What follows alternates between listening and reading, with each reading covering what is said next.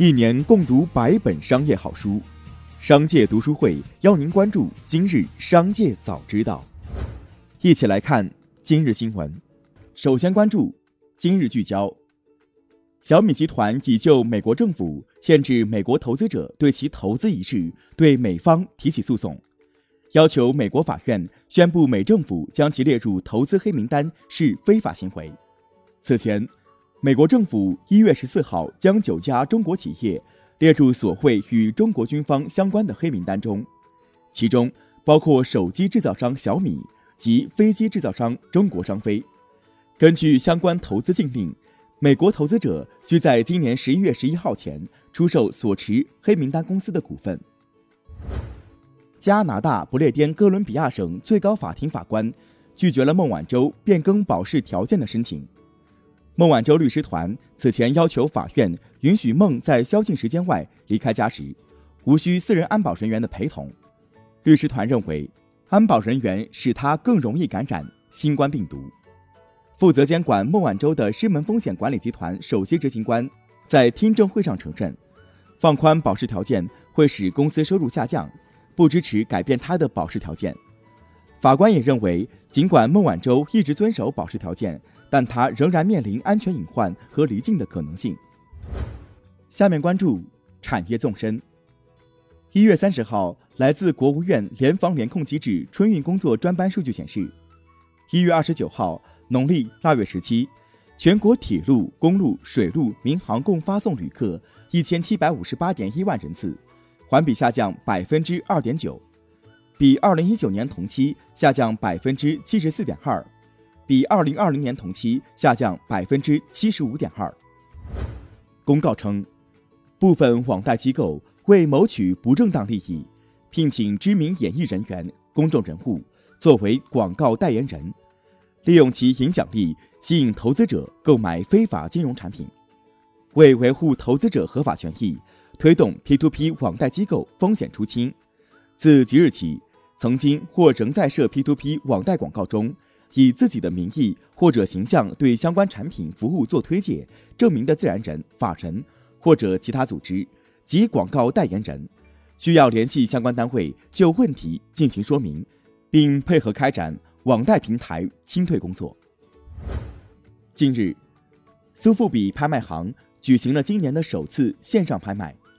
文艺复兴时期的意大利画家波提切利创作的手持圆形圣像的年轻男子。拍出了最高价，以九千多万美元（约合人民币近六亿元）的天价成交。这幅作品也创造了苏富比有史以来西洋古典作品的最高价。根据数据，春节档预售开启第二天，档期实时总票房已超一亿；大年初一当日票房已超过八千万。预售总票房中，《唐人街探案三》预售超七千万，强势领跑。你好，李焕英预售破千万，居第二位。从过去一周来看，国内几大休闲零食上市公司中，表现不仅相同，与上周相比，大多呈现股价下跌的状态。其中表现最好的是绝味食品，其股价和市值均处于领跑位置。友友食品无论从股价涨幅还是市值来看，均处于几乎垫底的位置。一月三十号。全球第一台华龙一号核电机组，中核集团福建福清核电五号机组投入商业运行。华龙一号是我国具有完全自主知识产权的三代核电技术，我国成为世界为数不多的具备自主三代核电技术的国家。中国武术协会微信公众号消息，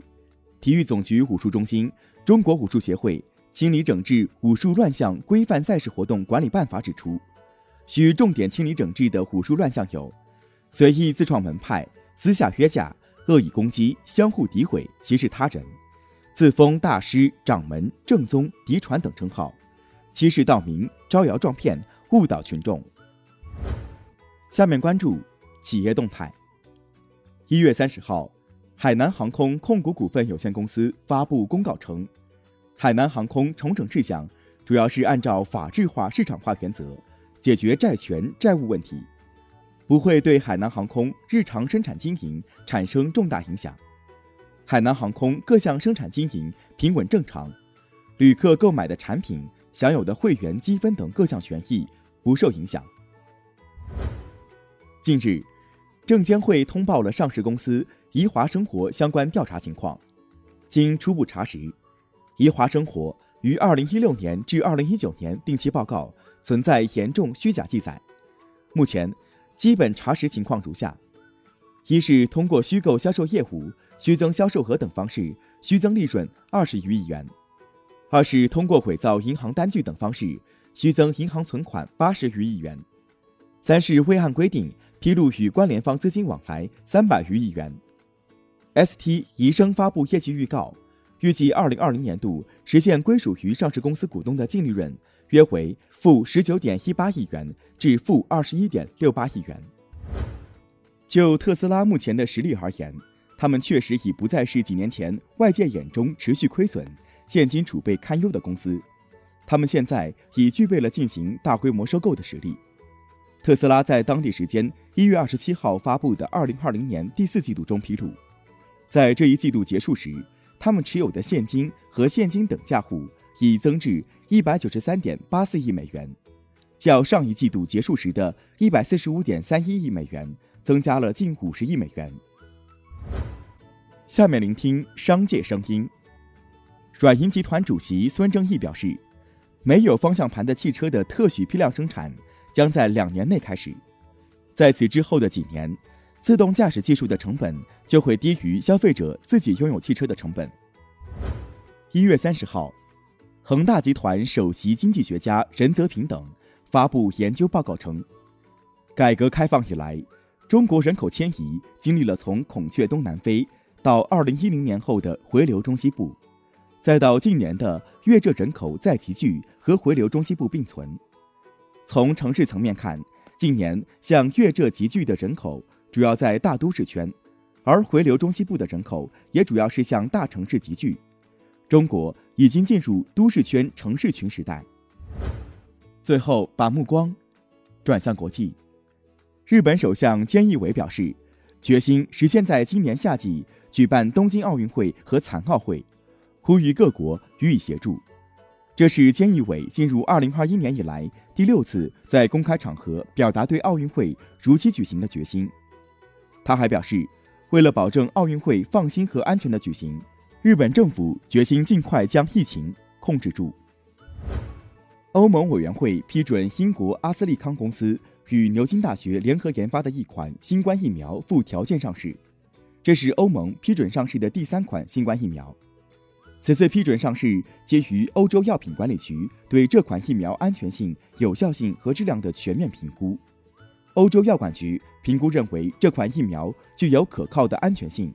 对十八岁以上人群的保护率达到百分之五十九点五。外媒一月二十九号报道，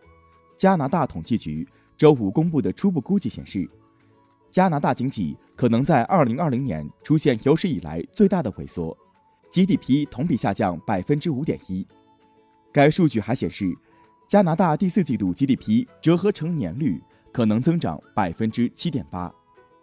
以上就是今天的商界早知道。节目最后还是要提醒您关注商界读书会，精选百本商业好书，一起养成一个长久读书习惯。加入商界读书会，和我们一起用听的方式见证自己的成长。微信关注“商界食堂”公众号，回复“读书会”就可以了解加入。期待与您相见。